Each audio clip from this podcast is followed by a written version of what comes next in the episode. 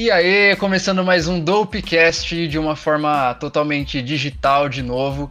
Já vou pedir desculpa antes, porque pode ser que apareça alguns cachorros aí latindo, porque a gente tá fora do home studio.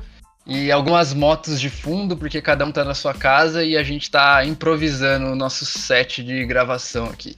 E hoje, antes de mais nada, antes de apresentar o tema e antes de apresentar o nosso convidado, eu vou acender um beckzinho, porque já tá naquele esquema, né, mano? Uma índica hoje. Porra! Que da hora, todo mundo conectado, conectado no beck aí. aí é de lei. Nossa, tá forte, hein, bicho? Eu então, fumando aqui. depois desse trago aqui, vamos apresentar o nosso convidado e o nosso tema? Pode falar aí, Arthur. O nosso convidado de hoje é Marcos Gropelo. Conhecido, conhecido como Paco. Como Eu Paco, tem que pousar, pousar aplausos. Matheus, tem que pousar aplausos de fundo depois. É verdade, vou colocar uns aplausos. Vou falar o nome dele. aí sim. Se apresente aí, Paco. E aí, rapaziada, beleza?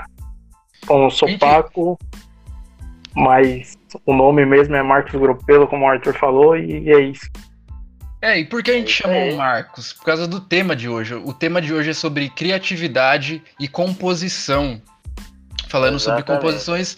E o Paco, para quem não conhece, ele faz rap. Então ele é um ótimo compositor e tá aí em breve. Aliás, tem que lançar essa mixtape aí, lançar uma, um, um EP para. Ele tem dois, dois sons lançados e em breve tem que ter um EPzinho aí na rua, mano. Isso, a gente está planejando, valeu pelo ótimo desde já. Mas a gente está planejando aí bastante coisa pela frente, né? Esse ano aqui deu uma quebrada com tudo que está acontecendo, mas é, a gente segue firme e forte. Tá dando para escrever é, bastante. É, a quarentena deu uma ajudada, né? uh, Arthur, fa eu tô... Aí. fala aí como você conheceu nosso amigo Paco. Fala aí pra galera. Pô, eu e o Marcos a gente trabalhou junto, né, cara? Isso. É. Ah, porque a gente tem que saber que nesse, nesse país, ser artista, você vai ter que ter outro emprego. Só de arte não dá pra viver.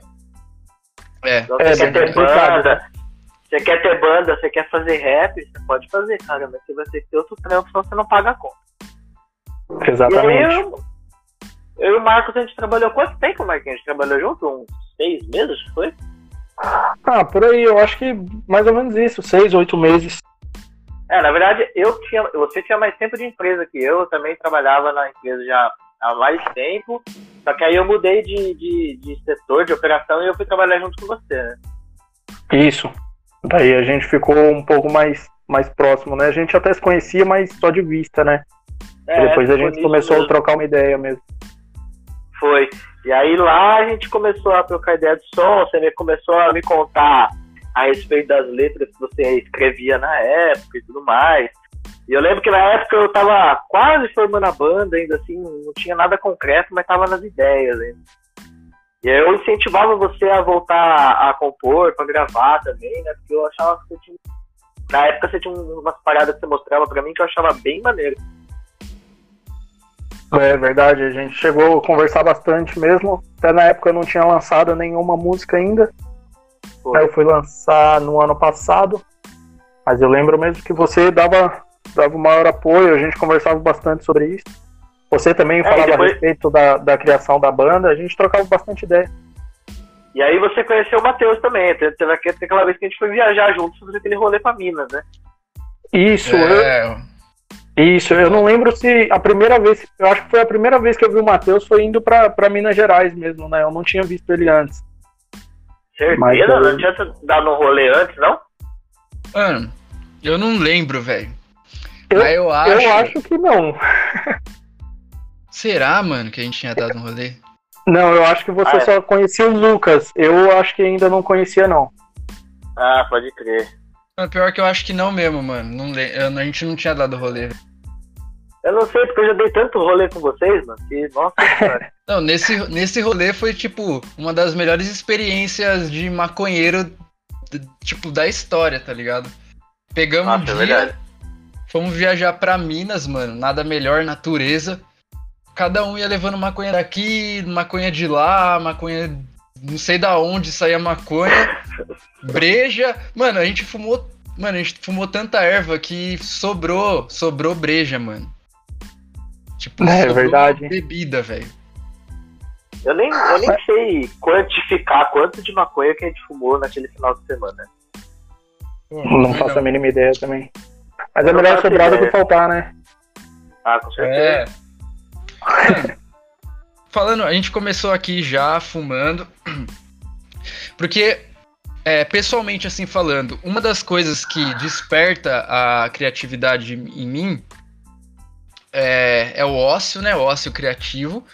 Eu acho que acima de tudo tá o ócio, assim, para mim. Tipo, tanto é quando eu vou fazer alguma criação e tal, ou alguma algum texto, algum, algum riff que eu penso, qualquer coisa assim que eu vou criar, o ócio que inicia tudo, tá ligado? E abaixo disso é, são alguns aditivos, tipo cannabis, que é, que é, que é algo que realmente funciona muito bem comigo, é, cogumelo, LSD também dá um ócio criativo forte, Porém, a cannabis você consegue, eu consigo controlar melhor, então é mais fácil de eu pegar minha ideia e colocar no papel, tá ligado?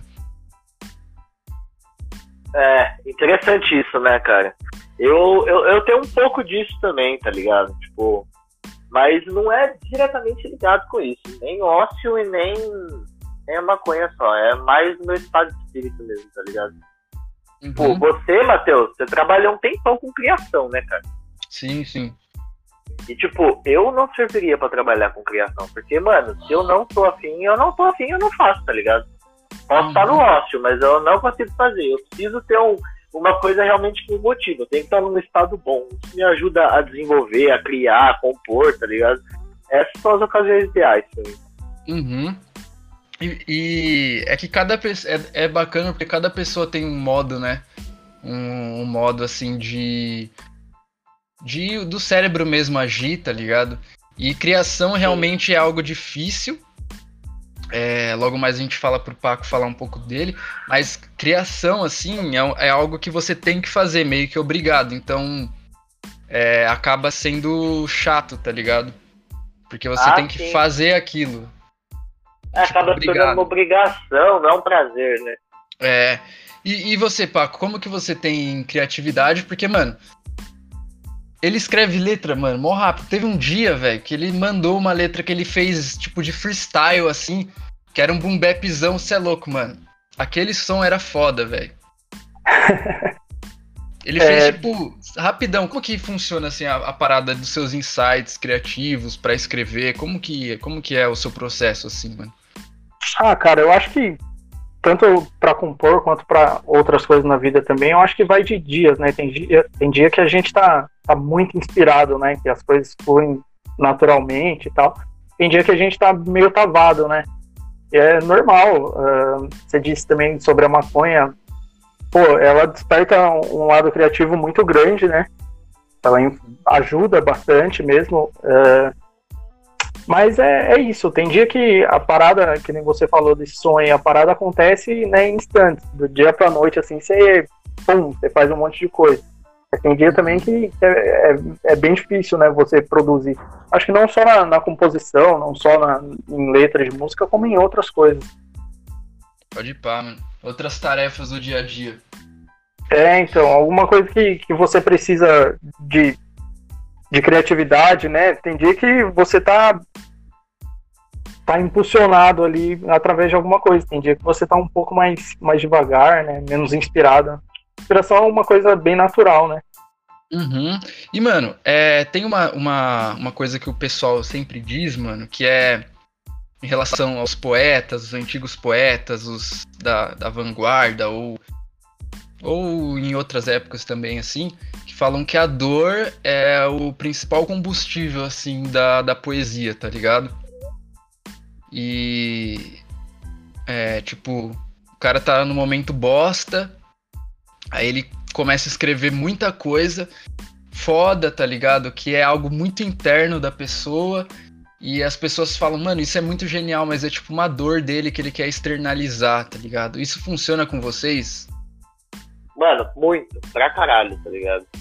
Eu acho que, e, tipo assim, é, focando no, nesse espectro e a gente falar de dor, beleza, a gente tá focando no lado, mas eu acho que todas as sensações e experiências proporcionam muito isso.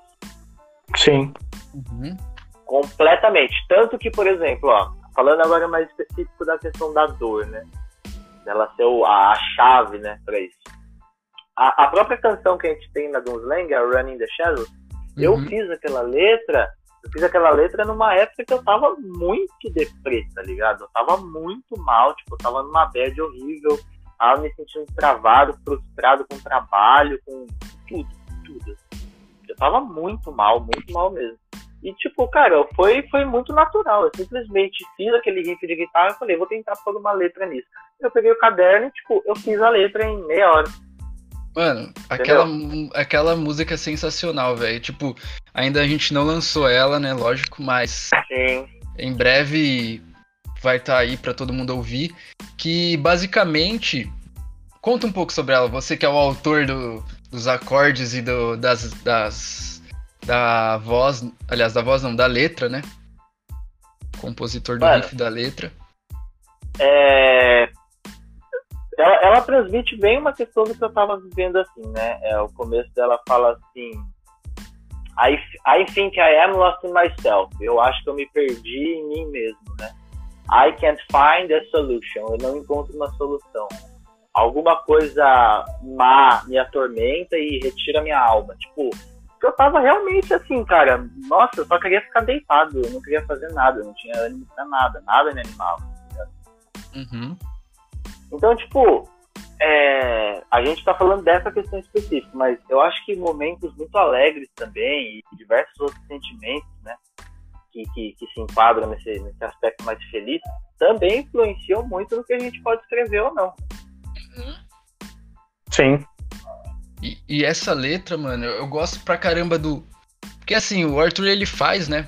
Ele toca guitarra, para quem não sabe que tá ouvindo o podcast ele faz algumas composições e os riffs, né? Geralmente das músicas. Mas depois a gente modifica e tal, mas a estrutura, assim, é, todas as músicas partiu do, do Arthur. E quando eu ouvi essa música, ou quando o Arthur manda algum riff, eu lembro de alguns riffs claramente, assim, a primeira vez que eu ouvi, tá ligado? Eu lembro que teve um riff que foi a Singer, a, uma música bem diferente do que a gente tocava. A gente geralmente toca um Stoner Doom e a Singer ela tinha uma pegada mais rock and roll, tá ligado? Nossa, toda... totalmente. Totalmente, totalmente. E aí eu, eu trampava na primeira agência que eu trampava, é, lá na, na, na, agência da Lu. E aí eu saía do trampo, mano, eu ia direto pra faculdade, tá ligado? E aí, descendo até o ponto de ônibus, assim, eu sempre levava um vaporizador e ia vaporizando, mano. Aí eu já entrava no ônibus, mano, raio, assim, ó, loucão pra ir pra aula, tá ligado?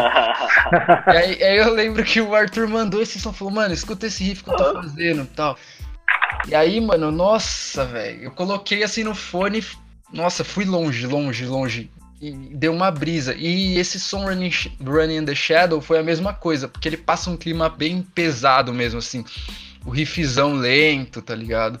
E é um, um bagulho muito pesado que eu gosto pra caralho, velho. E eu queria fazer uma pergunta pro Paco, já seguindo esse gancho aqui. Opa. Pra mim, você ficou mudo quando você ia me perguntar um bagulho. Falou, eu é, verdade. Foi isso mesmo. Foi verdade. isso mesmo. Verdade, Foi verdade. bem aí que você parou. Eu ia perguntar, eu ia perguntar pro, pro Paco se tem alguma, alguma obra, alguma música, alguma coisa que você fez que você consegue definir como, como algo que você mais gosta. Tipo, porra, mano, tem um negócio meu que é favorito. Eu gosto desse, é esse som mesmo, tá ligado? Essa letra é o meu som, tá ligado? Pode você consegue fazer algo assim, mano?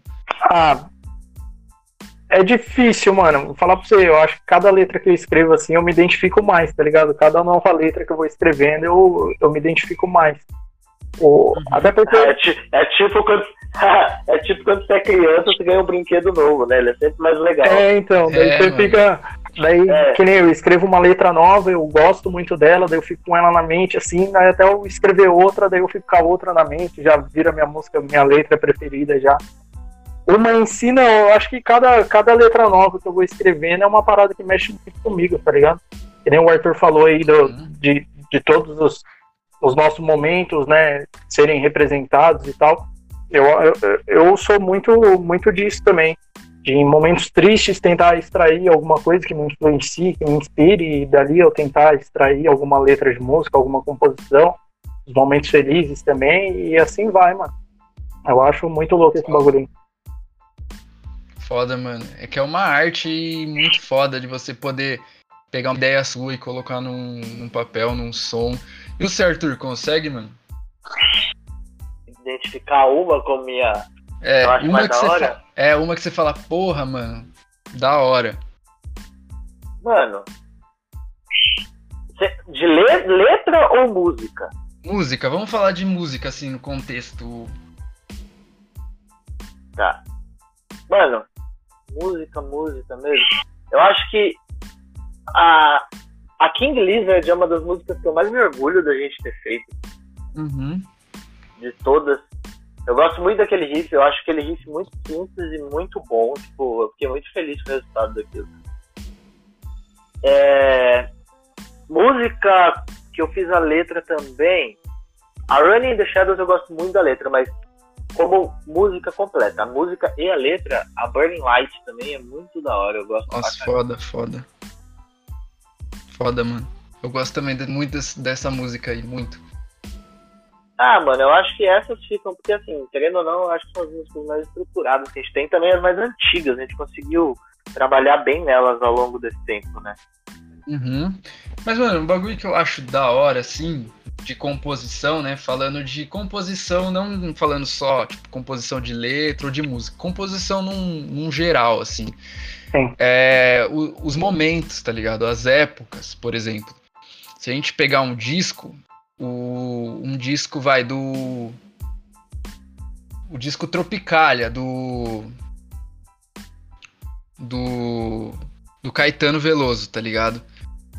Ah. Os anos tipo os anos 70 ali, que foi onde começou esse movimento Tropicália, tem toda uma vivência dele, tipo um, um que a, a música, a obra do cara, ela é meio que uma entidade mesmo, como se fosse um ser, né? Tem as suas características, tem os seus pensamentos, uma música dos anos 70 tem os pensamentos dela, a música, a obra em si, tá ligado? Claro. E, e, eu acho da hora essas você pegar por épocas e ver o que as pessoas sentiam e o que as pessoas estavam falando nessas épocas, tá ligado? Definir um bagulho por uma época. Hum, com certeza. Época, pode crer. Isso mesmo. Você, você, você entra muito, a, muito na questão do contexto social, do contexto político, do contexto artístico que se vivia uhum. naquela época, através dessas sensações que transmitem não só pela, pelas letras, mas pela sonoridade em si, né? Sim. Você pega, tipo, eu acho que, eu acho que exemplo de, de ruptura de sonoridade, assim, cara, eu acho que o, o punk é o maior exemplo, sabe, nessa questão. Uhum. E você vê. É. O, o, o... Pode falar, Arthur. Pode falar. Pode falar, Marquinho, pode falar. E tipo, você vê ver a, a, a, história sendo representada numa música, tá ligado? Às vezes você estuda a parada, você vê em algum momento da sua vida alguma coisa sobre a história, daí você vai ver uma música da época tá falando a mesma coisa, tá ligado? E você vê que o, é, é que, o, que o cara lá que escreveu, o compositor, ele teve essa, essa inspiração, né, mano? De passar o que, que ele tá vivendo ali pra uma letra de música. A então. vivência, né? Isso. É, e, e, não, não só pela letra em si, mas, por exemplo, eu falei do punk no aspecto de que o punk realmente foi uma mudança em tudo. Foi uma mudança no aspecto musical, foi uma mudança no estilo de vida, sabe? Sim. Foi uma uhum. criação de um novo conceito, tudo. Cara, tipo, é, é muito importante a gente analisar essas questões. Com isso a gente consegue ver e entender um pouco do que a gente tem hoje. Uhum.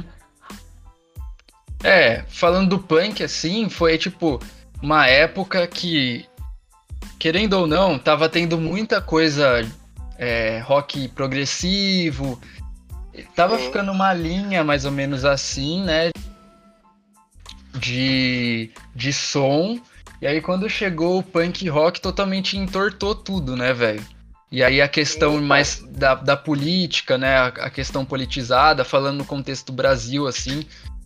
É, até assim, depois da, da parte da, da ditadura e tal, todo, tudo que as pessoas extraíam, que tipo, elas tinham uma ligação, elas conseguiram colocar na parte da música e externalizar isso de uma forma e, igual o Paco falou, que você tá no momento aí você grava uma música que tem algum contexto histórico e aquilo fica eternizado, né, mano?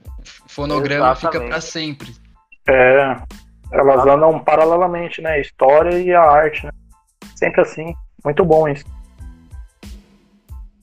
Eu acho isso muito louco, mano. Até falando no, no contexto do, do, de letra, assim, de rap, se a gente comparar. É, eu não curto ficar comparando tanto, tá ligado? Mas dá para perceber uma, uma diferença gigante, né, velho? Dos anos 90 para agora. É, principalmente quando você fala dessa, dessa parada de, de, de cantar vivência, né? De colocar a história mesmo ali na, no papel ali e transformar em música, né? Tem uma diferença muito grande. Ainda tem gente fazendo isso, né? Mas uhum. não com, com tanta determinação que nem tinha um pessoal lá de, de 90, 2000. Aquela época ali é, é uma época sagrada do, do rap. É que é histórias diferentes, né, mano? Sim, são, são histórias diferentes, né? Momentos diferentes também. Uh, mas é isso, né? Aquela, aquela época lá é uma época muito boa, né? Que tem que ser admirada com, com um carinho diferente. É, inspiração, né, velho? Mas é que é assim, mano, o que eu penso toda vez que eu vou falar assim da velha escola, nova escola, é que, por exemplo, um cara vamos citar o Mano Brown, assim. Ele tinha algumas coisas para algumas não, muitas coisas para falar naquela época, né? É, anos 90, tudo mais. Sim. E aí, eu vi um pessoal criticando o novo disco, um disco dele que ele lançou solo, que é o Boogie, acho que é Boogie Nipe, Boogie, que é um, um disco solo muito foda, que ele fala de outras coisas, mano. E o pessoal falou, mas, mano, ele não tá falando de morte, ele não tá falando de pobreza. E aí eu sempre falo, mano, é, ele tá em outra vivência, ele vai ficar falando a mesma coisa do que ele tava vivendo naquela época, ele tá numa outra fase, tá ligado? Ele tá querendo falar do que ele tá vivendo, o que ele mano, tá consumindo. É lógico. A vida do cara mudou. Né? Matheus, mas você sabe. Mas você sabe uma parada que é isso aí, cara? Isso daí é uma Oi. parada que eu vejo, eu, eu vejo em todo canto. Tem no rock, tem no metal, e tem no rap, e tem. Mano, isso aí é cruzeragem, mano. É. Tem porque, tudo, tipo, né? não é... lugar. Mano, não é porque o cara fez parte daquele período que se cantava assim, que se escrevia assim, que se compunha assim, que o cara tem que ficar preso nisso o resto da vida, mano. Uhum. É lógico. Entendeu? Então, então tipo, uh, eu acho que, mano, fã de música às vezes é difícil lidar, ainda mais com essa galera muito saudosista, sabe? É, eu, eu acho da hora, tipo, eu curto, eu ouço muito mais bandas antigas do que bandas atuais, confesso. Mas, mano, tipo, a gente não tem que ficar preso nisso, tá ligado?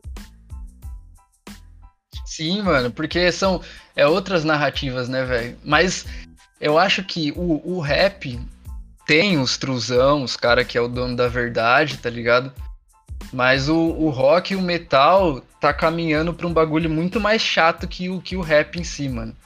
Porque não, o não rap. Tá caminhando. Não tá, é, caminhando. Não tá caminhando. Já chegou, já, já, chegou, chegou lá faz tempo.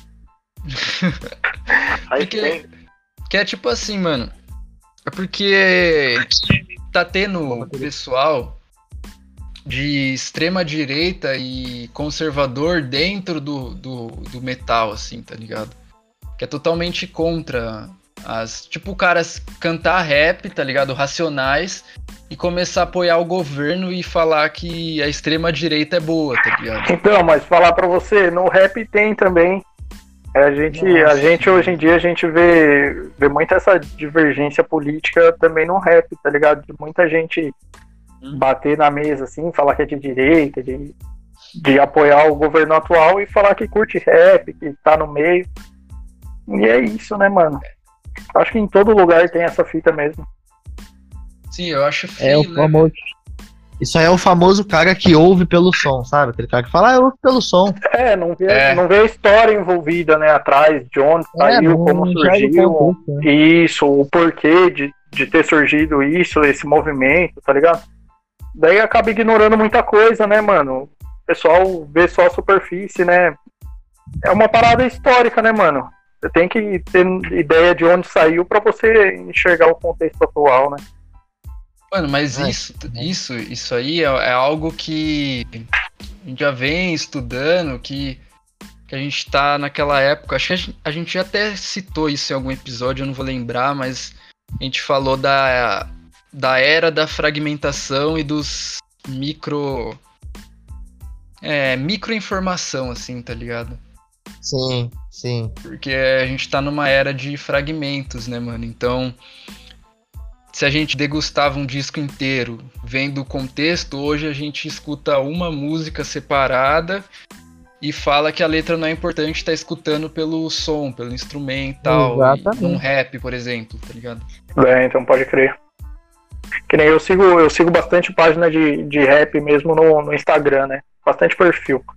E, pô, alguns às vezes postam alguma, alguma mensagem crítica política, crítica social, e a gente vê muito debate nos comentários, tá ligado? Uns defendendo o, o governo, o atual ou o passado, outros, né, acusando, atacando. A gente vê bastante isso. Mas eu acho que, que Mas, é, é, muito, é muito complicado, né? Você ver um movimento que nem o rap e você apoiar o, o atual governo, no caso, e você, né? Acho que vai, vai contra alguns princípios cardeais, assim, do rap. Mas quem sou eu pra falar alguma coisa? É, Vai contra, vai contra tudo, na verdade, né, mano? Sim, Porque, sim. querendo ou não, quando você apoia posicionamentos assim, igual a gente vê essa galera que defende arduamente o governo e tudo mais, cara, você tá sendo um verdadeiro hipócrita, porque você tá indo contra tudo aquilo que você discutir e vivenciar dentro do rap ou do metal ou do punk que você ouve, tá ligado? Uhum. Exatamente. Então, tipo. E aí, mano, e a gente vê essa galera e. Ah, sei lá, até me desanima falar disso, na real. É que a gente tá numa, numa fase da. Eu sempre falo aqui com a minha namorada Fernanda que tá presente. Ela. A gente sempre fala de coisas, mano, que. Que tá acontecendo agora aqui nessa, nessa época que a gente tá vivendo, né? da banalização da cultura e da arte, tá ligado? Já vem de um longo histórico disso, mas hoje as pessoas realmente vão, a, vão à frente disso e até fazem protesto contra, mano, ciência, arte e cultura, principalmente no Exatamente. Brasil, tá ligado? Sim. Você quer exemplo maior? Você quer exemplo maior do que a quarentena? A galera que tá furando quarentena fazer protesto em prol da ditadura militar. Ah, mano. Tá Ridículo, velho. Protesto da ditadura militar. Mano. Então, então, tipo, tem, tem umas coisas, mano, que realmente tem gente que não tem necessidade de existir, na minha opinião. Sinceramente, cara. tipo, mano. Sim. Mano, por que, cara? Mano, verdade, velho. Porque não, não, não, não faz sentido, né, velho? Porque a arte, a arte é um bagulho que sempre veio para algo, algo de para contestar algo, tá ligado? Sim. Que sempre fala do establishment, tá ligado? Establishment, sei lá como fala essa porra em inglês que eu já tô chapado aqui, mano. que era contra o estabelecimento. O rock era isso, o era isso, tá ligado? E e é sempre ser contra algo, tá ligado? Então sempre quando o governo é esquerda tende a pessoas ir para um outro lado para falar de outras coisas. Se o governo é direita, a arte tende a ir sempre contra o governo, tá ligado? De alguma forma. Não necessariamente não. direita ou esquerda. Mas sempre. Não, é assim, cara, esse negócio, esse negócio de, de, de lado político, tipo, isso daí é uma das piores coisas que já deixaram as pessoas achar que entende, porque as pessoas acham que entende que é esquerda. Uhum. É, mas na real não entende é nada. Não entende, não, mano. É, Aí, tipo, a gente tem uma, uma representatividade muito infantil das coisas. Tipo, ah, o PT é comunista. Ah, mano, por favor. Mano, é, isso é. A gente tá falando aqui de criatividade e. e toda essa fase da composição, de você ter criatividade, mas um pessoal que tem muita criatividade é o, o pessoal que apoia o atual governo, o governo de extrema direita que a gente tá tendo, porque eles, eles criam umas coisas que é tão criativas, mano, que parece que não, não é verdade. Tipo uma madeira de é. piroca, tá ligado? É, tipo, coisa. É, o, o capitão que vai salvar o Brasil, que tipo. É, eu vi um negócio esses dias, um cara fez um post, era metade do rosto dele. Eu não vou citar o nome do cara, tá? Vocês sabem de que escroto eu tô falando. Mas, tipo. Nem precisa, né? Rosto, não precisa. É, me recuso a pronunciar esse nome. É tipo, metade do rosto dele, o rosto dele mesmo, e outra metade de um leão. Aí tava assim, ó. O leão vai mugir contra os comunistas. Ah, eu vi. Nossa. mugir.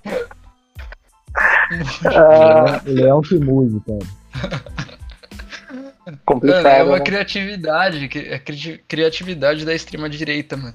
É só que você consegue ver, mano, um cara que, é, que apoia o governo Bolsonaro, que é de extrema direita, que é um bosta, é o Romero Brito, velho.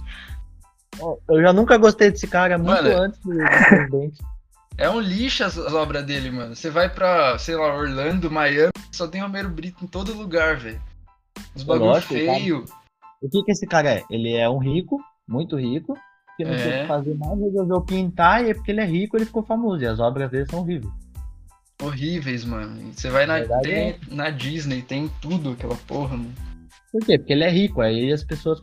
Eu acho que ele, ele nem vende os quadros dele, ele paga pra pessoa ter o quadro dele, tá ligado? Porque é tão horrível aquilo.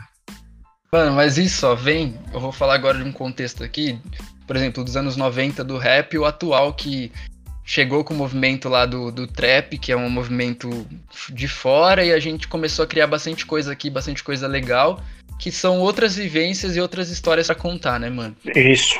É, porém, tem ainda essa questão de dos ricos ter um, um certo engajamento maior do que outras pessoas. É, que, tipo, tem, tem vários rappers aí, trappers que, que são disso, porque é um, é um mercado que tá envolvendo muita grana, né, mano? Envolve grana, se você ter dinheiro, você pode sair na frente é, de outras pessoas, né, velho? Eu acho que, é, que tem muito disso, mano. Em tudo, na real. É, é em tudo. É, como em qualquer outra, outra situação da, da vida, né? Não, mas tipo, na arte em específico, cara, a gente vê isso, nossa, em, em tudo, em tudo, realmente. É, é, aquele lance, né, da cultura ter um acesso restrito, né, cara? Sim, sim é, essa parada elitizada, né? É, tipo, é aquele bagulho, tipo assim, ah, é, o, o, o cara pega e fala assim, nossa, funk não é música, funk não tem notas musicais, é um lixo, tá? Mas aquele cara lá, o pai dele é executivo de alguma coisa, ele teve aula de piano desde os 5 anos de idade. É. é por isso que ele fala isso. Aí é tá fácil. Tá Sim. Aí é fácil, tá ligado? Aí é fácil, entendeu? Aí, mano, tipo, é, é, aí o que acontece? Com essa elitização que a gente tem dentro da arte, da cultura e tudo mais, aí por isso que surge esse monte de preconceito com as subculturas, né, cara? Uhum. Que, que é como eles dizem, né? Subculturas. Na verdade, eles nem chamam de cultura, né? Mas daí você pega, por exemplo, culturas mais periféricas, marginalizadas, tipo o próprio funk, o próprio rap, o rock já foi. O rock hoje é bem elitizado, na verdade, mas já foi, né? Um certo tempo. Mano, e aí que, eu... Pode falar. Não, eu só ia falar que daí que eles fazem. Eles criam estigmas para desvalorizar essa expressão artística, tá ligado? Sim. E aí eles começam a, a, a fazer uma coisa que que os, os ricos, assim, a elite sempre é, fizeram e gostam de fazer, tá ligado? Que é o deles é certo, por exemplo, Vamos colocar um contexto aqui mais fácil. Educação. Sim. É, os ricos têm uma educação muito boa, você sabe que eles às vezes nem eles para eles entrarem numa faculdade, eles estudam numa escola boa antes, depois faz um cursinho é. muito bom e entra para uma faculdade muito boa. E os ricos geralmente eles, pública. Geralmente é, geralmente pública. Mas eles, eles fazem isso e tem até um monte de projeto aí que você vê, até tá tendo saindo no YouTube agora que eles querem mudar a forma de estudo, tá ligado? Excluir o Paulo Freire e para os pobres ficarem cada vez, cada vez mais.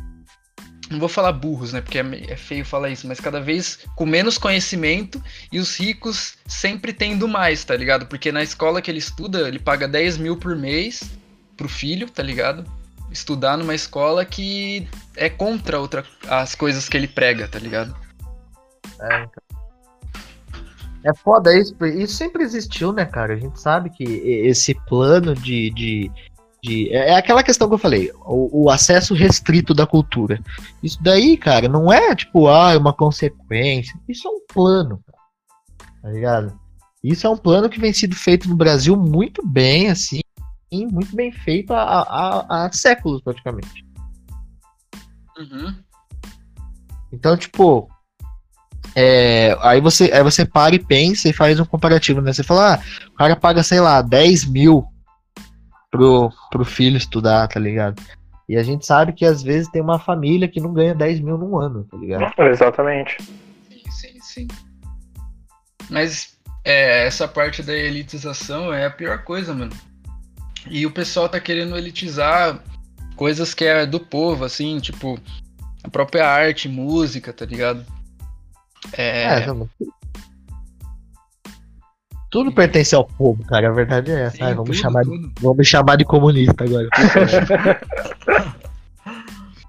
é que agora não pode mais nada, porque tudo é comunismo, mano. Tudo, velho. Tudo. Tudo, mano. Qualquer coisa. Qualquer coisa. E, e um negócio da hora que é disso, já falando do rap novamente, que é como o, o cenário atual vai, vai começar a trazer mais músicas, mais coisas mais agressivas e mais contra o, go o governo.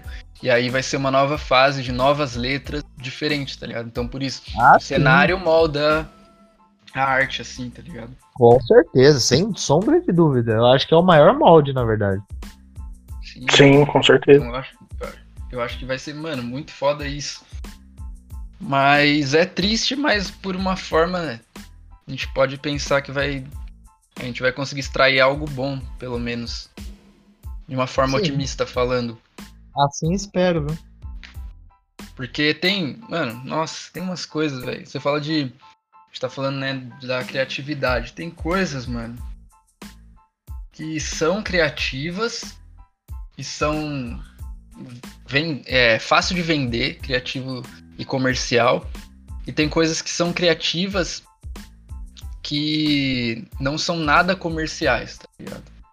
Então certo. eu acho que, que tem, tem esse abismo ainda na parte da, da arte, que é mais da parte que a gente sempre fala vários episódios da parte da sensibilidade, né?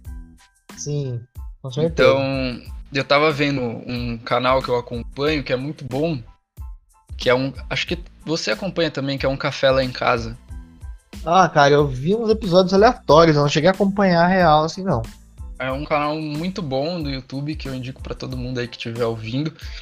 E ele, o cara, ele tava falando realmente disso, né? Do, do mercado musical. Eu esqueci o nome dele agora, mano. Mas ele falou, ele trabalhou em gravador e tal. Ele falou que tem aquilo que é muito foda e tem aquilo que é, a gravadora molda para vender, tá ligado? E existe claro. esse abismo, esse abismo da parte da criatividade. E antigamente, quando a gente tinha.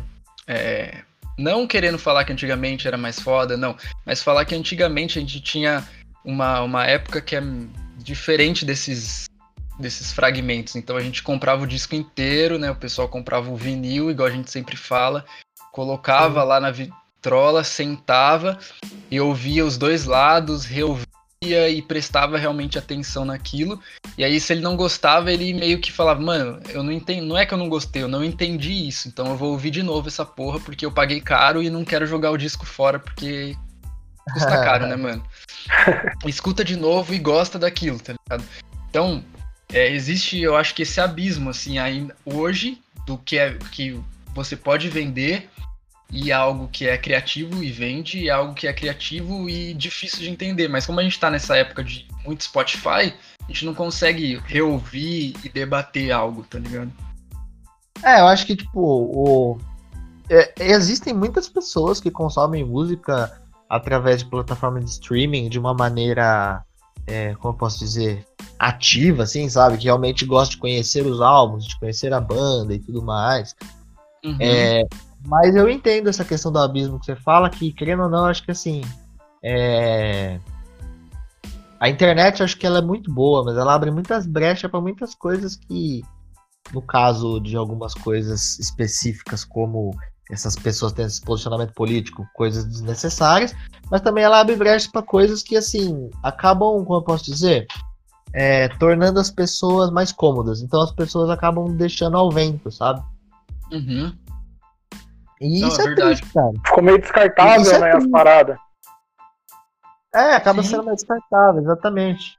Exatamente. Tipo, pra que, pra que que eu vou ter o disco? Pra que que eu vou me dar, me dar o trabalho, tipo assim, de, de, de comprar, de ir atrás e tudo mais, se eu posso, tipo, ouvir aqui no, no Spotify, ou no YouTube, ou no, sei lá, entendeu? É, não tá... Sim, é que Pode falar. Tipo, você não tá curtindo, você vai lá e muda e você vai atrás de um bagulho, de outras paradas muito acessível, né, mano? Antigamente você, você fazia questão de ter, você ouvia, você buscava entender, porque você tava com aquilo e é que nem o Matheus falou, não tem como, não tem outra. É aquilo ou aquilo.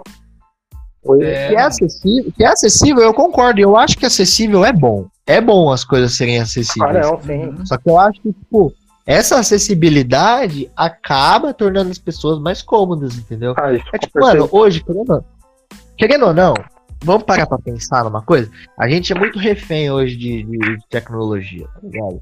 Tipo, mano, hoje você com o seu celular você faz tudo. Você ouve música, você assiste filme, você pede comida, tá ligado? Sem precisar ligar, sem falar com ninguém por uma porra do aplicativo. Você aprende inglês, você joga, você faz tudo, uhum. mano. É, menos, menos ligação, né? Que foi porque.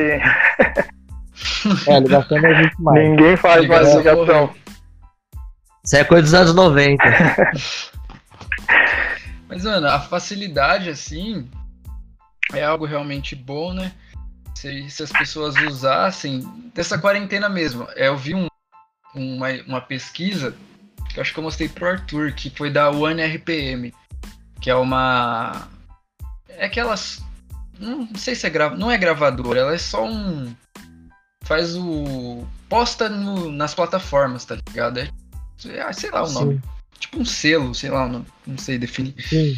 E eles lançaram uma pesquisa que fal falaram que os streamings caíram muito do Spotify, tá ligado? Na época de quarentena, né? Nessa época de que as pessoas estão ficando mais em casa. Caiu muito. Sim. E aí eu começo a falar, mano, como assim? É que as pessoas elas escutam música para alguns momentos, tá ligado? Elas, elas escutam música por escutar, às vezes, tá ligado? Tipo, ah, mano, eu vou trabalhar, tem que pegar o busão, põe o fone, vai ouvindo, tá ligado? Aí, tipo, ah, vou sair no horário do almoço, põe o fone, ou... ela, ela tá ouvindo pra passar o tempo, tá ligado? Pode é, não tem. Acho que até tem, mas não muito esse, esse momento de você é, realmente degustar o som, assim. É, é, que, ó, ó, isso é, muito, isso é muito interessante, porque até nisso a gente vê a importância da arte. Por quê? Por mais que a pessoa não preste atenção, não não, não, sei lá, não seja ficcionado tudo mais, só ouça para passar o tempo, ela ainda está utilizando uma expressão artística para ela se entreter num determinado período de tempo, numa determinada coisa que ela vai fazer, entendeu? Sim, mano, e quase, quase ninguém, velho. Eu acho que assim, falando por um outro lado, é, quase todas as pessoas têm algum momento que ele escuta uma música ou ele gosta de uma música faz algo com uma música, mano. É muito difícil você encontrar alguém que fala não gosta de música e banaliza a música completamente, tá ligado? Cara, acho que eu nunca conheci nenhuma pessoa na minha vida. Assim, fala, que... não gosta de música. É, tipo, que não ouve música, qualquer coisa que seja, tá ligado?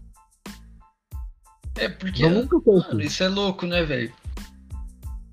Você parar assim pra analisar, véio. Você vê que um bagulho é tão. Eu não consigo nem imaginar como seria isso. Um mundo sem a música. Também não consigo não, imaginar não fala, minha vida sem música, isso. não. não. Não fala nem isso, cara. O mundo sem música, senão eu vou ter pesadelo. Mano, sim, velho. É, igual o Fernando falou, até na pré-história, assim, tinha música, tudo.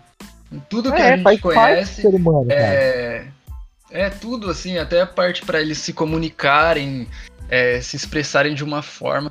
Mas aí, mano, pensou, vem, acontece um bagulho e exclui a música da humanidade. Não, não fala isso, pô. Já falei pra você não falar, cara. Um desastre musical. Só para a música. Desastre musical. Só é para um a música do universo. Isso, eu, mano, um desastre musical é um desastre existencial, tá ligado? Tipo, mano. Ah, que louco, hein, velho. Não, não, não é possível. Nossa, ia várias empresas iam fechar, gravadoras, músicas, isso é louco. Matheus, minha vida ia acabar. Tô cagando pra gravadora, minha vida ia acabar. Verdade, mano. Que Meu, ô, ô Marquinhos, Oi. agora eu quero fazer uma pergunta pra você também, já que hoje você é o convidado Manda, entrevistado. Mano, tipo assim, ó, eu, eu quero saber de você qual, qual foi o momento da sua vida que você realmente começou a se interessar em escrever letra, em fazer som, tá ligado? O que proporcionou isso para você? O que você estava curtindo na época? Pode crer. É, então, mano, eu, assim, desde que eu me conheço por gente, tá ligado? Acho que a primeira, o primeiro estilo musical que eu ouvi, assim, foi rap. Eu, eu lembro que quando eu tinha uns seis, sete anos, assim, que eu comecei a entender as coisas, tá ligado? Entender, pegar a letra, assim, cantarolar uma letra de música. Uh, meu irmão já ouviu Espaço Rap na 105, tá ligado? Milianos, eu acho Sim. que o Matheus já ouviu alguns, algumas vezes, você eu não sei. Uhum. Mas meu irmão ouvia, meu irmão ouvia bastante e é isso, mano. Eu acho que desde moleque eu sempre fui envolvido com rap e tal. Daí a gente vai crescendo, vai ouvindo bastante, vai gostando das coisas. E eu percebi assim que eu tinha que eu tinha que eu tinha essa facilidade, né, de escrever a música, de me expressar através de uma letra musical, tá ligado? Uh, e foi isso, mas eu acho que quando eu comecei a escrever mesmo, foi com uns 13 anos, 13, 14 anos. Eu fui começando a escrever e tudo mais. Daí de lá pra cá a gente, a gente né, tem as paradas da vida aí que a gente acha que, que não vai dar certo e tudo mais, mas estamos aí, né, firme e forte na batalha. É, porque eu te, que eu te conheci, você tinha parado, né? Tava. Isso, eu fiz. Tava fazendo mais. Isso, eu escrevi bastante coisa nessa idade, de uns 13 até uns 15 anos, não cheguei a gravar nenhuma música. Mas gravava assim para mim, para mim ficar ouvindo, mandava pros, pros colegas da escola, o pessoal ficava ouvindo também. Daí é aquela de começar a trabalhar, começar a fazer outras coisas, faculdade e tudo mais, tá ligado? Daí agora, sim, sim. agora eu tô, voltei, voltei a escrever, né? Fiz dois lançamentos ano passado, esse ano aqui a gente estava planejando, não saiu conforme o esperado, mas a gente vai fazer. Matheus também, que é meu parceiro, nessa área aí. A moleque que me ajuda. É, os seus singles, os seus singles saíram pela Noise, né? Isso, isso. Os dois é, pela Noise. Pela Noise Lab, né? Isso.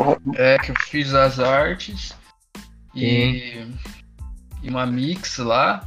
Mas, mano, é que o, o, o Marcos ele tem legal, velho. Assim, uns que. Acho que você nem lembra, mano.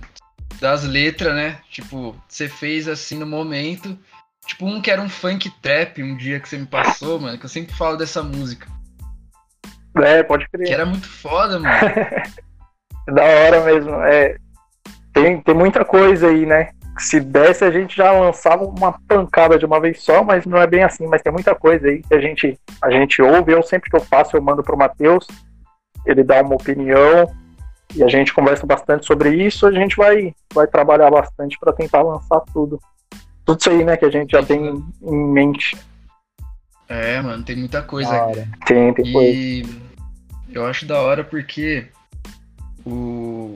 Eu vou fazer uma pergunta, mas antes eu vou, vou falar o jeito que eu acho da hora que você escreve, é a parte da versatilidade. Tipo, às vezes tá num, num flowzinho, assim, uma levada um pouco mais tipo dançante ou algo mais tipo como se fosse um love song mesmo e aí depois uma parada que tem mais punchline, boom bap, funk, funk proibidão, funk trap, tá ligado?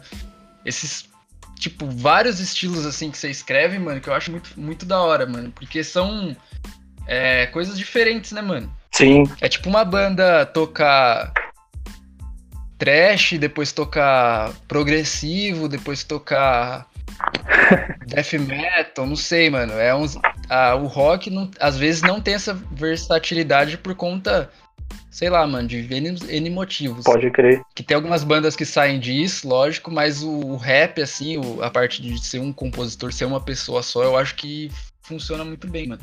E eu ia fazer uma pergunta rapidona pra você. Se tem algum disco, assim, mano, que você realmente fala assim, mano, esse disco eu curto pra caralho, é como se fosse o disco da minha vida, assim. Cara, eu lembro que, mano, o primeiro, primeiro CD, assim, que eu tive contato, tá ligado? Era um DVD, na real. Era do Racionais, que era aquele Mil Trutas, Mil Tretas. Mano, nossa, Nossa. foi- era o único DVD que eu tinha Nossa, na época, tá ligado? Daí. É aquele que é. que o palco ele é como se fosse uma. uma tipo, uma, uma comunidade, e aí. A letra é como se fosse do GTA San Andreas, não é um bagulho assim, mano? Então, são, na real são várias músicas, né? É um, é um CD ali que eles fizeram um DVD, né? Esse CD do Racionais aí é o. Eu acho que é o mais conhecido, né? Pelo pessoal, que tem várias músicas conhecidas aí. Eu lembro que na época era o único DVD que eu tinha, tá ligado? Daí eu acho que esse é o, o, o álbum, o CD, assim, que, que marcou mesmo, porque, mano, nossa, o que eu, o que eu ouvi aquele CD foi algo extraordinário. Então, se tem uma referência, assim, se tem algum, algum CD, assim, algum álbum que me marcou, com certeza foi esse. E faz tempo, hein? Mil Da anos. hora. Não, da hora, porque eu, lembro de algumas. Se for o mesmo que eu tô pensando, eu lembro, assim, do Mano Brown entrando com uma R1 amarela. Não... Isso, é esse mesmo. Eu não lembro o nome da Que ele música tem que o- ele entra com a R1, mas é esse aí mesmo. Nossa, é, mano, é emblemático. E se eu não me engano, nesse também, é, o Jorge Benjor foi. Foi. tocar uma música no palco, tá ligado? O Racionais, mano. Sim, foi Uma nesse, guitarrinha vermelha. foi, foi nesse mesmo, foi nesse mesmo. O mesmo álbum. Mano, mano, muito foda, muito foda. Porque eu, eu lembro disso, velho. Você falando aqui, eu vou. Vou. Lembrei de. Eu sempre falo de discos históricos, assim, o Arthur também. Eu tenho vários, mano. Mas só que eu. Você falando desse disco, eu lembrei de uma época que quando eu me mudei no lugar, lá no. aí perto da sua casa. Eu lembro que eu fui com um parceiro meu comprar um DVD, esses DVD pirata na rua de trás, mano. E era muito baratinho, mano, na época. Era tipo Tipo, 3 é, por mas é- 10, 4 por 10. Sim, mas essa mulher que vendia era mais barato ainda. Era Nossa, é absurdo. dois pontos. Mano, eu acho que CD de música, se eu não me engano, era dois conto, mano. Aí é estouro. Aí, tá? E aí eu lembro que eu fui lá, foi o amigo meu, Vitor. Eu, eu fui e comprei um, um CD do 50 Cent, tá ligado? Pode crer, 50 Cent. E, e, e ele comprou esse DVD aí, desse show, mano. Ah, esse, esse, esse DVD do Racionais é emblemático, né? Pô, eu acho que as músicas Sim. mais, mais conhecidas dele estão nesse DVD. Não me arrisco a dizer que, que é o melhor, né? Que é o melhor álbum deles. Mas eu acho que tá ali no top 3 fácil do Racionais ali. esse Mil Trutas e Mil Tretas é, é um álbum que fica a recomendação aí, pra quem não conhece. É a história do rap nacional num, num álbum de rap. Então, ouve lá. E é um. E é um. Uma boa indicação e também é um. Como posso dizer? Quase um. Não, é, esse- não, esse não virou livro, mas é, o- pode ser um livro, tá ligado? Se você reescrever as músicas. Sobrevivendo no Inferno do mais que virou livro. Isso, Sobrevivendo no Inferno virou um livro. Também é um outro álbum sensacional, né? Racionais, Mano, quando, quando se fala de história de rap, né, não tem como colocar Racionais no. Ali, Tem- né? Tá, Viu? Já, já, que eu fiquei, já que eu fiquei quieto quando vocês falavam de rap, eu vou dar uma pergunta rapidinho, hein? Vamos lá, hein? Caiu a resposta. diga. Facção central ou racionais? Peraí, peraí. cortou. Cortou, mano. Porra. Diga de novo. Facção, ce- facção central ou racionais? Quer responder, Matheus? Pra ti, como é que. Eu, eu vou responder, ó. Eu já sei, acho que é do Paco e eu vou ser a minha também, lógico. É Racionais, mano. É Racionais, Racionais, com certeza. Mas não que facção não, seja né, pior, não. Facção Central também tem, tem uma importância gigante ali dentro do, do rap na época, né? Sim, mano, eles têm, têm muita importância, eu gosto pra caralho. Só, ele, eles fazem fazem, né, ainda um som mais agressivo, né? Era tipo uma letra muito mais escancarada, escancarada e agressiva, sangrenta mesmo, tá é, na real mesmo. Bem, bem pesado, música bem pesada, mas é muito boa Facção Central. Eu, eu, acho que a primeira música do Facção Central que eu ouvi era uma música que chamava Desculpa Mãe. Eu acho que a outra era Eu Não Pedi para Nascer, as duas primeiras que eu ouvi. São duas músicas que pô, tem uma letra sensacional e muito, muito pesada também, né? A letra, mas muito boa também. São, são pesadas demais, né? É, tipo, isso é louco. E querendo ou não, é a realidade, né? É a realidade, né? Ainda acontece muito, uhum. mas é a realidade passada no, no rap. É história, né? O rap é isso, é a realidade. O pessoal fazia isso muito bem naquela época. Mas é, e hoje, hoje tem outras histórias que também estão ficando legais, mano, que eu tô gostando, assim, dos novos músicos, dos novos compositores, mano. Não, com certeza, hoje tem muita gente boa, tem muita gente boa. Não dá pra, não dá pra falar que tá perdido, né? Ainda. Se você quiser, você ouve rap muito bom hoje em dia, assim. Uhum. Verdade, mano. Eu, eu queria fazer uma pergunta rapidão, rapidão aqui pro Arthur, mano ele consegue fa falar um disco dele, que é tipo um disco da vida dele que ele não falou ainda no podcast. Nossa, Matheus, que merda. difícil, né? De pergunta, hein? Ô, difícil essa pergunta, cara. Caramba. Aí, Arthur, eu me virei, agora você se vira aí, ó. Não, mas um que eu não tenha falado ainda no Dopecast, eu vou pensar é. bem seja um disco assim da sua vida, mano, também. Nossa, verdade. Agora ele apelou, né? Você não pode ter falado ainda. Não pode, ele é, vai ter então. que lembrar que ele não falou do Upcast. Aí é difícil, mano. Deixa eu pensar bem. Deixa eu pensar bem. Vai, vai, continua falando outra coisa aí. Eu respondo no final do programa, pode ser? Pode ser, pode ser. Pode ser? Fico mais confortável. Não, mano, mas. É, isso, isso é da hora. É muito que eu acho muito foda mesmo é essa parte de não comparar, mas você analisar os dois lados assim, por exemplo, dois artistas num contexto inserido, tipo facção, racionais, não querendo comparar em si, mas analisando os pontos que você gosta assim. E tem alguns pontos que eu gosto dos dois, mano. Tipo, no Racionais em si, eu gosto de coisas no geral, né? Letra principalmente, que é uma das coisas principais. Mas o instrumental é um instrumental que eu gosto muito. A forma que eles colocam as bassline, os samples, tipo Tim Maia, tá ligado? Pode crer. É, James Brown. É, Ração mais Eu acho foda isso. É, sampleava umas coisas muito boas, tá? E o Racionais eu gosto por, por conta da letra. O instrumental também é muito bom, mas só que eu eu acho a letra bem muito mais. Lógico que tem um o total que eu gosto, mas só que eu gosto muito das letras do facção, assim. Por ser aquele, aquela coisa mais visceral mesmo. Mais sabe? direta, né? Mais, mais, brabo, mais né? aberta mesmo. É, é mais é, cancarada. Tipo death metal. Sim, mano. E eu, eu gosto muito disso, velho. De, de comparar esse, essas duas coisas. E, mano, é, já dando outro gancho aqui pro, pro Paco. Você consegue falar assim, ó, um artista que você curte pra caralho mesmo, da nova escola? Cara, hoje. Que a gente falou. É, que você falou do disco das antigas, né? Isso, Racionais.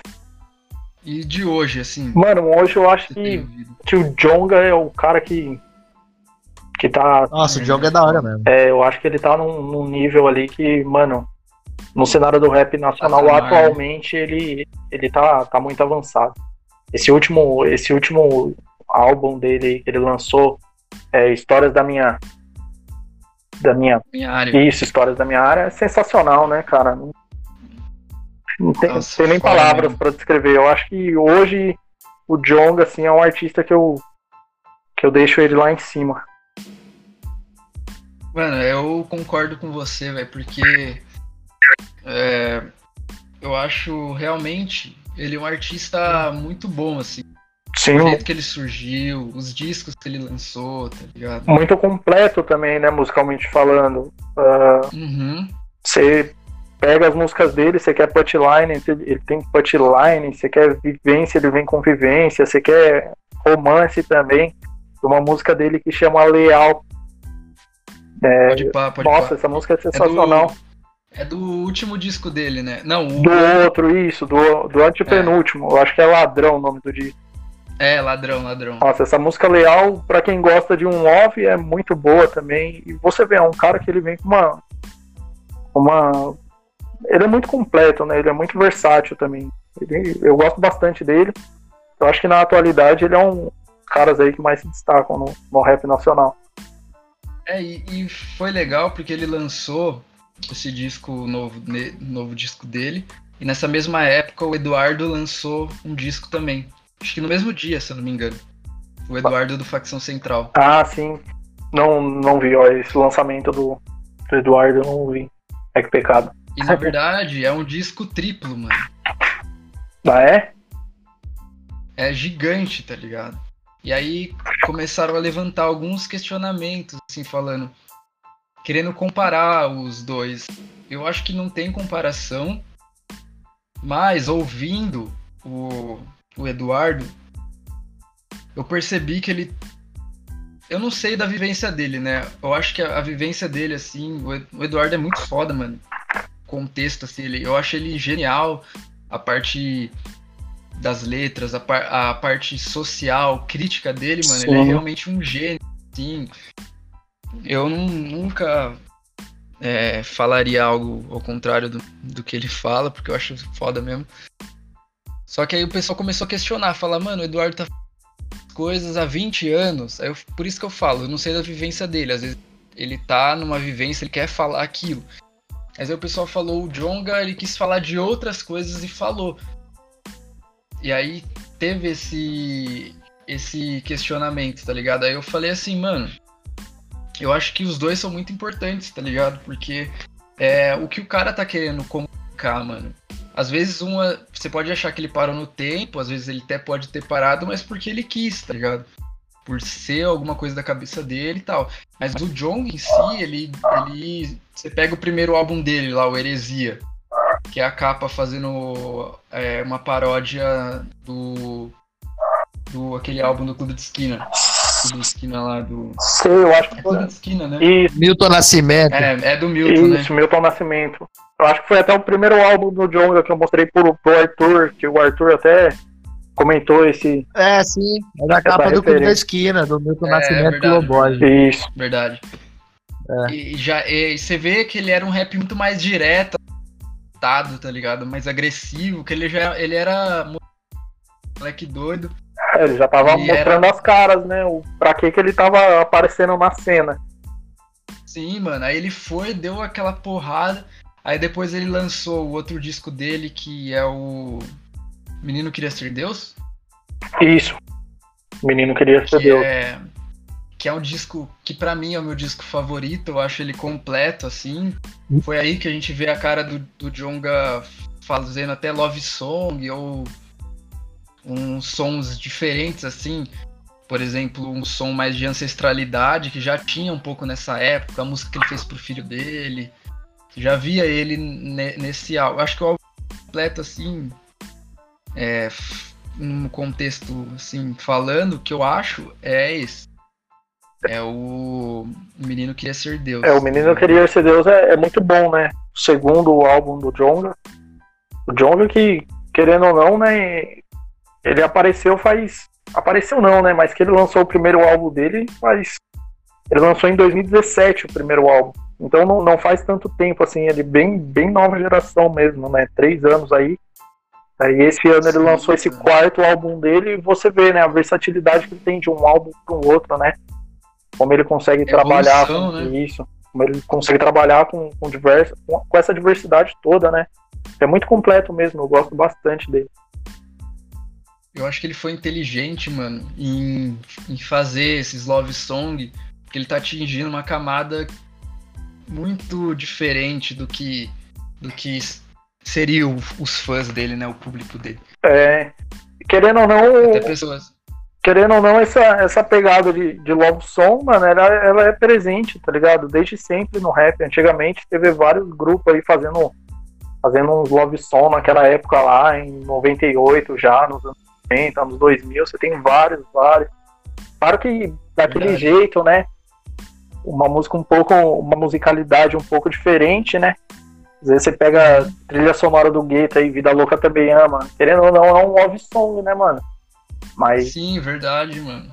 Mas com uma abordagem daquela época ainda. Hoje em dia, o, o rap é isso também, mano. É você se expressar pra, pra pessoa que você gosta ali, você passar essa, essa vivência também. Querendo ou não, é uma vivência, né? Sentimento que todo uhum. mundo tem. Verdade, mano. É um lado aí que às vezes a pessoa não não explora em pensar dessa forma que você falou. É, não dá tanto valor também. É. Ô, oh, mano, é muito da hora ouvir vocês falar de rap, mano. na moral, não, sabe por quê? Não, agora, na Diga. Na moral mesmo, mano. Eu, eu, eu sou cabação pra rap, tá ligado? Eu conheço, eu conheço pouquíssima coisa de rap, uhum. eu não sou muito antenado e tal. E às vezes a gente fala de rap aqui, eu e o Matheus, e o Matheus, nossa, fala pra caralho, e eu fico meio. Porra, Aí, tipo, ver vocês debatendo assim, tá, tá sendo uma massa ouvir vocês trocando essa é ideia. É, da hora. É um, é um estilo muito é, vasto, né, mano? Diversificado, assim. Bastante, bastante. O Arthur, ele não, não acompanha tanto, mas os raps, assim, as músicas que eu mostrei pra ele, ele, ele gostou bastante. Ele, ele viu que Mano, eu, eu, gosto, eu gosto. Eu gosto de rap, tá ligado? Só não é um estilo que eu realmente, como eu posso Você falar, é... Tanto. é... exatamente, não me dá tanto interesse Sim. de me aprofundar, mas eu curto. Sim. Porque, mano, é, é as, as, letras ali escancaradas, né, mano? Você fica brisando numa letra. Ah, sim. Louco, essa, né? que, essa questão, a expressão é sensacional, mano. Porque, mano, eu tive muito é, uma escola, assim, muito de rap. O Bruno, tá ligado? Um primo meu. Sim. Quando, a gente, quando era moleque, eu ia na casa dele. O pai dele tem ainda. Mas antes ele tinha muito mais. Ele tinha disco e CD, assim, de, de grupos de rap, tá ligado? Da hora. E aí, e ele tinha uns bagulho tipo West Side Connection, uns bagulho dos anos 90 rap americano. Nossa, pode criar. Tinha. Ele tinha West Side, West Side, tinha Cypress Hill, tinha Public Enemy, tinha NWA. Foda. O bagulho raiz mesmo. Aí eu ia lá. Só as relíquias, mano. E aí, eu, quando eu ia na casa dele, o pai dele colocava, e aí o Bruno ficava brisando, mano.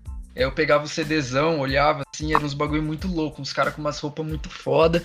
E aí, sempre quando eu é, ele levava eu para casa, ia de carro, assim, é, ia eu, meu primo, e ele dirigindo, ele colocava uns rap old school pesado, assim, e aí disso eu começava já a ouvir, desde cedo. Eu acho que também isso ajuda, mano. Pra... Sabe o que eu acho da hora, Matheus? Diga. Eu acho da hora, tipo, como o, o Bruno, o João também fizeram parte, assim, com você nessa parte do rap, né? É. E como você e como você influenciou ele os moleques pro hardcore também, né, mano? Sim, verdade. Eu nunca vou esquecer, mano, aquela vez que o Giovanni falou assim, mano, Giovanni, qual foi a sua primeira reação ao, ao ver um moche? Aí ele falou assim, mano, esse bando de idiota se batendo. Uma semana depois eu era um dos idiotas, tá ligado? Tava lá no meio. É, mano, era mais ou menos isso. Mano, eu rachei, mano. É que, é que foi bem isso, porque assim, é, entre os meus os amigos, assim, de, de infância e tal, o Arthur é de infância, né? Porque é primo, mas aí quando a gente perdeu o contato na época que a gente começou a crescer, assim. Foi. Mas quem ficou no contato mesmo foi o, o, o meu primo Gabe, o meu primo Bruno. E aí também o, o meu primo Gabriel. E o João também, que é primo, né, mano? Só primo. Só primo. E aí, quem começou na música bastante, que eu lembro, ah, o despertar da música, assim, para mim, foi com uma pessoa mais velha, né? Mais velha do que eu, que nem é tanto, mas que é o Bruno e o Gabriel. E aí o Bruno, o Bruno, começava a me influenciar, não influenciar, mostrar a música.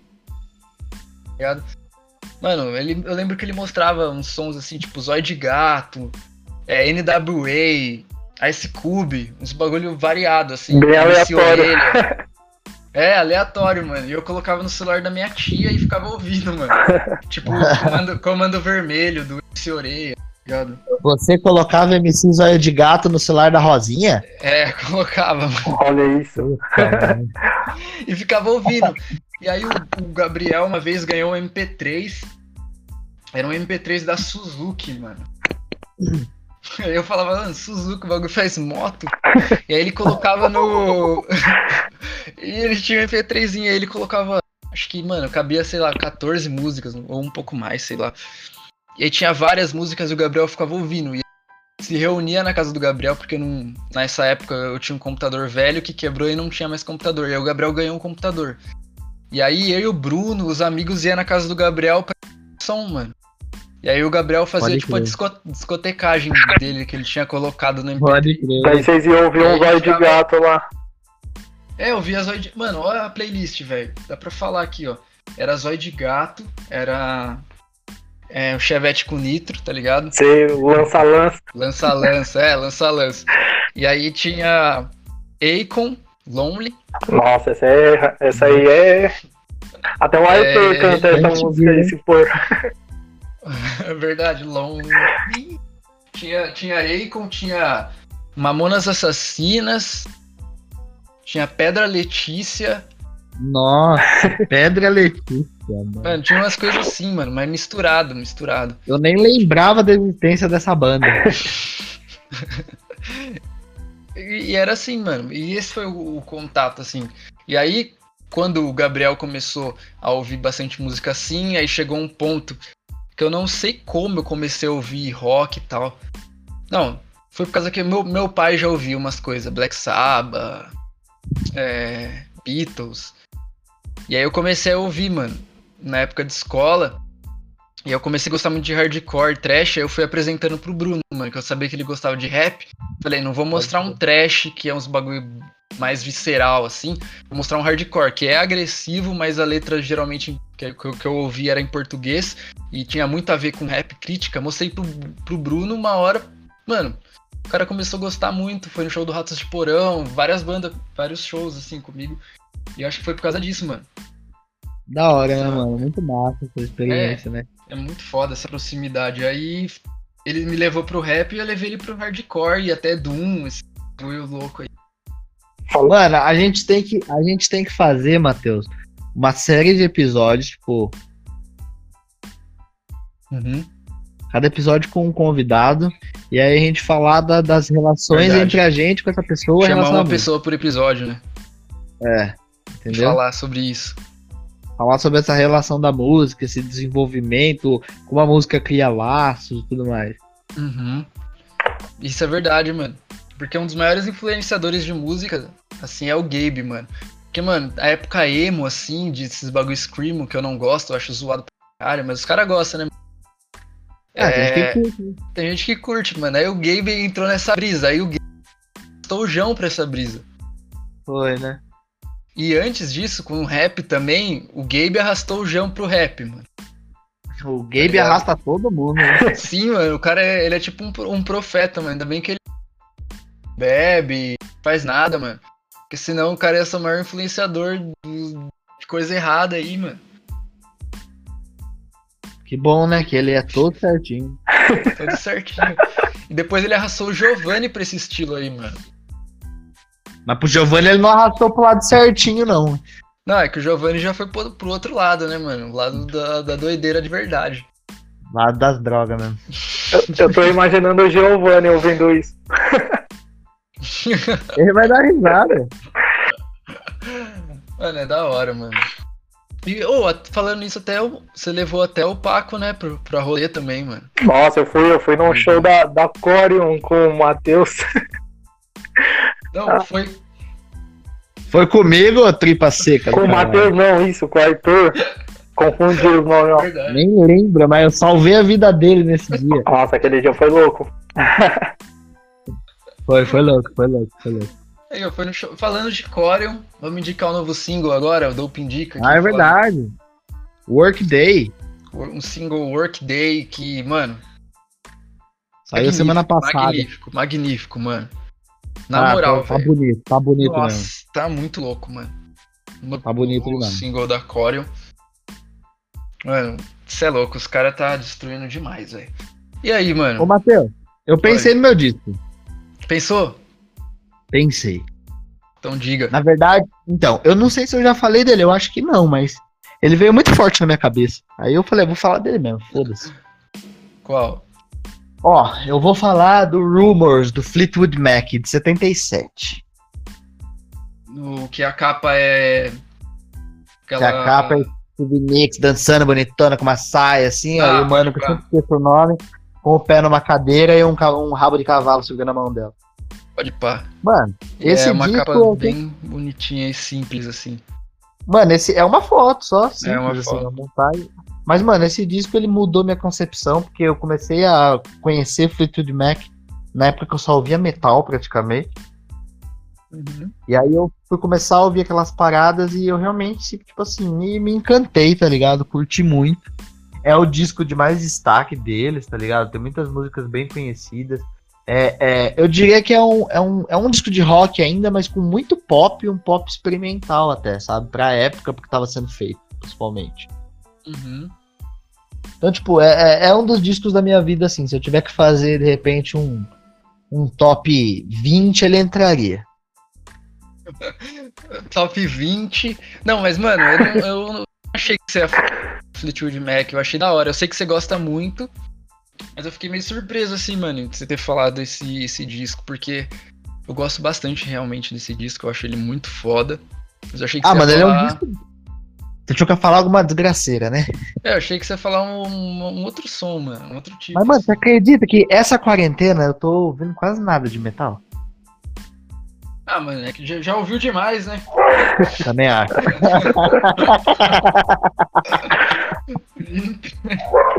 Também acho, velho. Mano, é, é, tá rolando. A quarentena tá rolando muita coisa antiga, tipo assim, tô sendo até meio boomer. Mas, tipo, tá, tá rolando uma, umas coisas da hora. Inclusive, hoje eu lembrei muito da Fernanda. A Fernanda tá ouvindo aí? Não tá ouvindo, mas eu vou falar, eu falo pra ela aqui. Fala pra ela, porque porque eu ouvi bastante hoje um álbum do, do Simon Garfunkel. E eu sei que é um que tem uma das músicas favoritas dela, El Condor Passa, If I Could. É, eu vou, vou... Pessoal, a minha namorada, namorada tá aqui do lado e ela não tá ouvindo o que o Arthur tá falando, então eu vou falar pra ela. O Arthur falou que hoje ele tava ouvindo um negócio que ele lembrou de você. Como é o nome mesmo? El Condor Passa, If I a Could, música... do Simon Garfunkel. El Condor Passa. Aí ele lembrou de você que é um dos temas que você mais curte.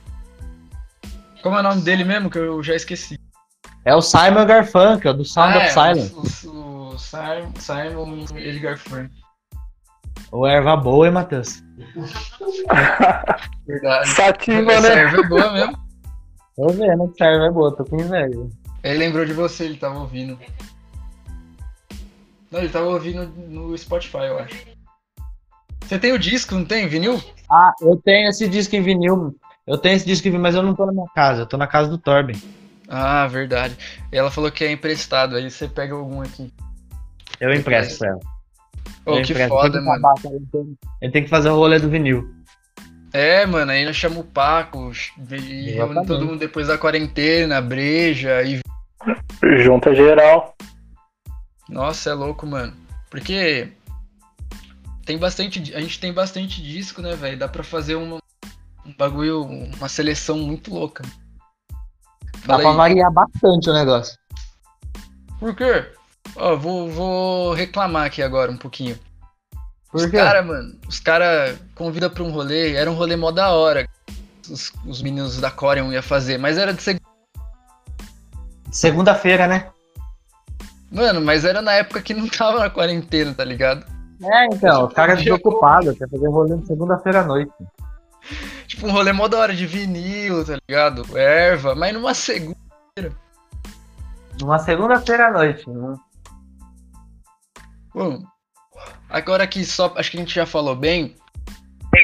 Sim. Pra, pra encerrar, vou falar um bagulho Sim. que eu, eu lembrei, que eu lembrei aqui, que eu vi que você postou, não sei que dia, mano, mas fazia tempo que eu não entrava no Face, e tava a música do. do ACDC, do álbum Power. É, Power Rage? Power Rage, Power Rage. Eu, eu postei Gone Shooting esse É, dia. Gone Shooting. E aí eu vi, mano. E aí eu, eu vi uma pessoa comentando, uma pessoa lá, falando que, que ele achava esse álbum tão bom assim, ou até melhor que o, que o Highway to Hell e Back in Ba- Back, Back in Black, Back in Ba- É. E aí eu falo, mano, esse álbum, velho, é um álbum, é o meu álbum favorito do ACDC, é um dos álbuns mais importantes também, assim, da minha vida falando, tá ligado? Caralho, Matheus, que recomendação ótima. Mano, Power Rage é, sei lá, é de 78 esse É, 7-8 esse play. É o penúltimo com o Bon Scott. penúltimo. E aí é uma época, uma das épocas mais viscerais, assim, desse DC, né, mano? Mano, eu acho que sim. é, ó, a, a partir de 76 ali, mano, esse DC, é, tipo, você pega os outros, Let There Be Rock, Dirty Deeds, mano, essa fase era sensacional, é rock and roll puro, tá ligado? Sim, mano, e é, tipo, eu era bom com, com, com data, assim, de disco, tá ligado? Sim. Só que aí depois, mano, eu comecei a não, não lembrar mais, né, os bagulho direito. Normal, Só tanta música que a gente ouve, tanta droga que fuma. Só que com a- um dos únicos álbuns que eu lembro o ano é o Power Rage, mano, de cara, assim, ó. Ah. Porque é um álbum que, na moral, eu- as músicas eu até lembro assim. As músicas que eu curto pra caralho, que é Riff Raff, tá ligado? Nossa, esse play tem muita música boa. Up to My Neck in You. É, a própria Gone Shooting. A- Give Me a Bullet. é What's Next to the Moon. Nossa, adoro esse som. E é um, mano, você é louco, é um dos plays que eu, que eu mais gosto assim na vida, mano. E só falando o bagulho que vocês tinham falado, essa maconha aqui tá boa mesmo, mano. Tô vendo. Ela ficou curando aqui mó tempo. E é índica, mano. Nossa, É índica. pra dormir também. Tá então. louco, mano. Pra acordar já vai ter acabado a quarentena, hein? Mano, falou. O Paco falou exatamente o que você falou. Ele falou assim: você vai acabar a brisa quando acabar a quarentena. Mano, e é verdade. Tá bom mesmo. Pô. Então eu acho que a gente já falou bem, mano. Tem algum adendo que queiram falar aí pro nosso. Eu não tenho nada a acrescentar, não. Tô satisfeito. E você, Paco, tem algo? Indicar um som, falar das novidades que estão por vir, as ideias. As ideias é a gente tentar trabalhar o quanto antes, né? Tomara que essa, que essa situação passe logo, né? Eu acho que ninguém tá gostando de ficar em casa ou do que tá acontecendo. Mas eu acho que em breve a gente já vai estar tá trabalhando em mais uns sons aí, né, Matheus? A gente tem conversado Sim. bastante. Então, se tudo der Uns certo, conceitos. tudo der certo, já já a gente tá junto aí de novo para discutir bastante coisa e para estar colocando mais coisa ainda na rua, que é a intenção. E é isso. Boa, boa. Ô, ô Marquinho, divulga seu som aí. Fala como é o nome dos seus singles pra galera procurar. Ó, já fazer o, o blogueirinho. Pô, me segue lá no Instagram, é Paco Underline, mas o A, na verdade, é um V. Então é PVCCO Underline. Aí me segue lá ou pesquisa lá no, no YouTube Paco OG, mas o Paco do YouTube já é escrito com um A mesmo. Aí vai ter lá dois sons, um chama Do Meu Lado e o outro é. Esqueci o nome da minha música, olha o nível disso. Puta! O, o outro é. Cara, esqueci o nome da própria música. Lembrei. É, é, É isso aí, ó, do Matheus, ó, chegou aqui. A outra música é Dream, então só jogar lá no YouTube lá que vocês vão estar ouvindo os meus sons. E é isso. Boa, moleque. Da hora, da boa, hora. boa.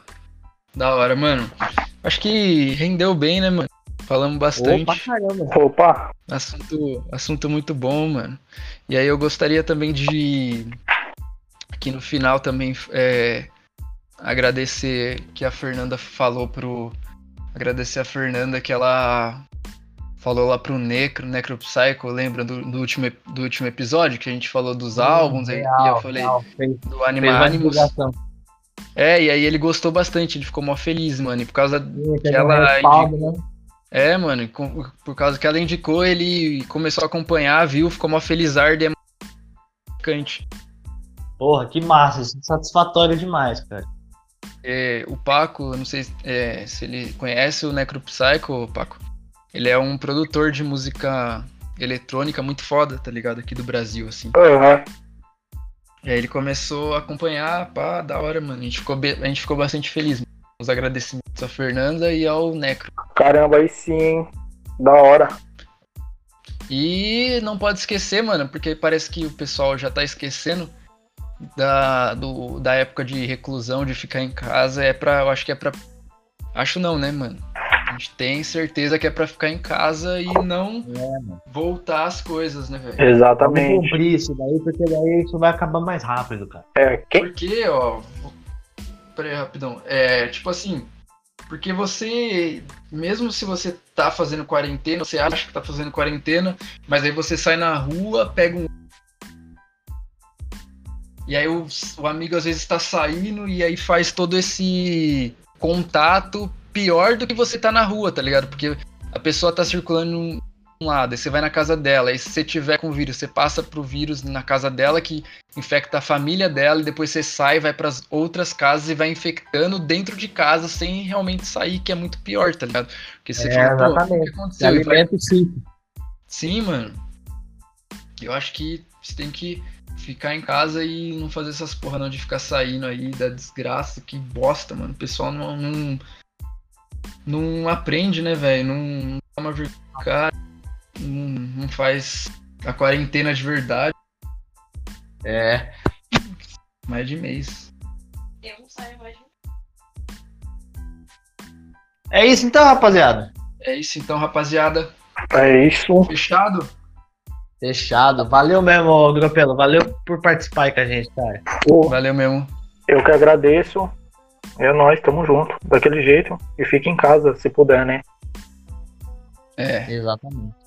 Então eu acho que é isso, mano. Ficou bastante da hora.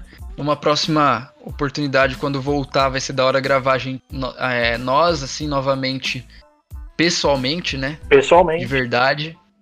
Tomando uma breja, suave. Aproveitando Que do, isso, mesmo- mano. aproveitando do melhor jeito, né? Nada como a Do companhia. melhor jeito. É, mano, e quem Gente, sabe tá um dia fazendo, fazendo tipo um. um é, ó, uma ideia aqui, mano, pra gente fazer quando tudo ficar mais suave. A gente fazer A um gente marca. churrasco. Um churrasco, mano. Quando tudo ficar suave, a gente marca aqui um churrascão e a gente grava o Dopecast enquanto a gente faz o churrasco. Boa, da hora. Eu fecho fácil. Enquanto a gente ficar atento na prepara. churrasqueira, tá? É, mano, não, isso é verdade. Mas enquanto a gente tá gravando o Dopecast, a gente tá fazendo churrasco e fazendo os drinks. Ah. Pra ver fazendo a caipirinha, assim, ouvir o barulhinho, tá ligado? Boa, da hora. Bem orgânico, né? É, mano. Então é o. Dopecast nada mais é do que uma conversa de bar. E vai ter uma edição conversa de churrasco. Fechou? É, conversa de churrasco. Fechou. Valeu todo mundo aí por estarem acompanhando.